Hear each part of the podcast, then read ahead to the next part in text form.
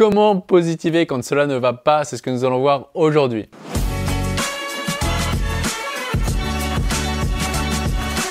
Bonjour, ici Pierre, fondateur de l'Académie de l'Haute Performance. On accompagne des sportifs et entrepreneurs à gagner confiance, se libérer de la peur d'échouer et battre le record personnel.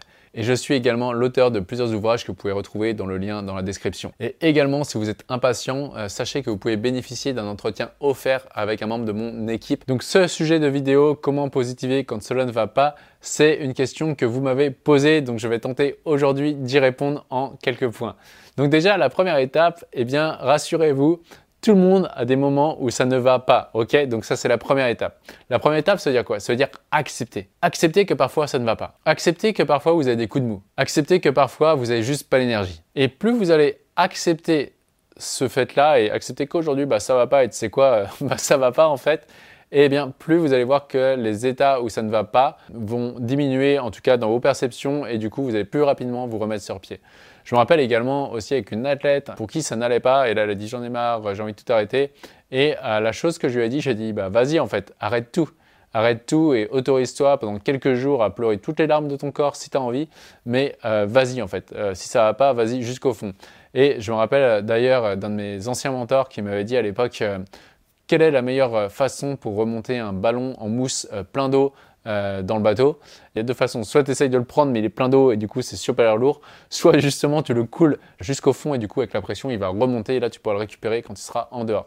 Et eh bien parfois c'est la même chose. Plutôt que d'essayer de résister à quelque chose et tout ce à quoi on résiste persiste, et eh bien parfois c'est tout simplement de ne pas résister, de dire bah tu sais quoi ça va pas et c'est pas grave en fait. Et je m'autorise à ne pas aller. Ensuite, moi, ce que j'aime bien faire quand même, c'est euh, me donner une durée dans le temps. Euh, ça peut être une semaine, même si une semaine ça peut être long, euh, mais ou alors ça peut être simplement quelques jours. Se dire si ça va vraiment pas, se dire ok pendant deux trois jours là je vais pas bien, mais après à tel moment eh bien, euh, j'irai bien tel jour en fait. Et du coup, ce qui va se passer, c'est qu'on va profiter de ce laps de temps où on se dit ça va pas, pendant une journée, deux journées, on va se foutre la paix, on va pouvoir euh, regarder des films, des séries si ça vous dit, et en fait aller au fond du trou et de vivre la chose en particulier. Le fait de vivre ça, ça vous permet de vous vider et de passer naturellement à autre chose plus facilement. On peut avoir aussi d'autres techniques à faire quand dans nos perceptions ça va vraiment pas bien, quand c'est soit après une compétition qui est loupée, soit parce qu'on n'a pas généré le chiffre d'affaires pour un entrepreneur, soit parce que ça s'est mal passé dans notre couple, peu importe, eh bien on peut simplement se poser, prendre un papier et noter tout ce qui va bien. Par exemple, si euh, ça n'a pas été, euh, ça l'a pas fait en compétition, regardez dans votre vie où tout va bien.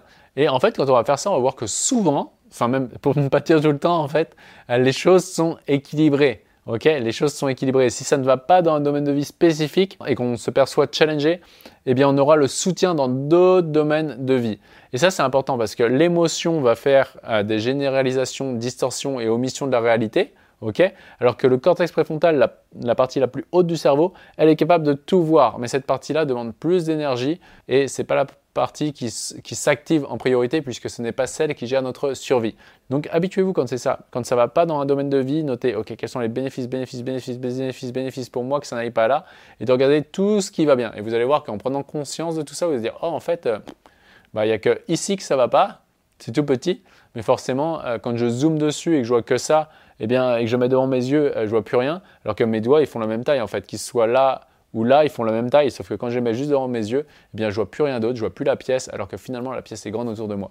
C'est souvent la même chose, c'est souvent un petit point spécifique sur lequel on focalise notre attention qui fait qu'on crée une distorsion et des omissions de la réalité et en disant bah oui en fait dans ma vie ça va pas. Non alors que c'est juste dans cet endroit spécifique. Et enfin garder la foi aussi sur le long terme. Si ça ne va pas un instant, un T euh, aujourd'hui avec tous les séminaires euh, que j'ai donnés via l'académie de haute performance toutes les personnes euh, qu'on a accompagnées à l'académie de haute performance on peut voir que tout ça c'est fait à long terme pour le mieux et là c'est arriver à développer ce sentiment de foi de se dire bon bah quoi qu'il arrive en fait je sais que ça va passer c'est qu'une question de temps et les choses vont beaucoup mieux aller d'ici quelques temps. Si vous n'arrivez pas à reconnaître l'ordre euh, maintenant et en quoi les choses sont juste maintenant et équilibrées, projetez-vous sur le long terme avec cette foi que les choses vont entrer en ordre et être pour mon mieux et derrière après je vais pouvoir évoluer et ça va être super cool. Moi quand je regarde les, fois de ma vie où c'est moins bien, où ça allait un peu moins bien, bien je vois que finalement sur le long terme, bah, c'est grâce à ça que j'ai pu en arriver là. Et si ça ne s'était pas passé, j'aurais pas autant développé ces points forts aujourd'hui.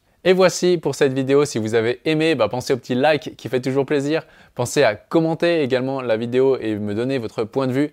Et aussi, si vous avez envie d'aller beaucoup plus loin, beaucoup plus vite, eh bien, pensez à réserver un entretien offert avec un membre de mon équipe. Et sur ce, rappelez-vous, l'important n'est pas ce que vous faites, mais qui vous devenez.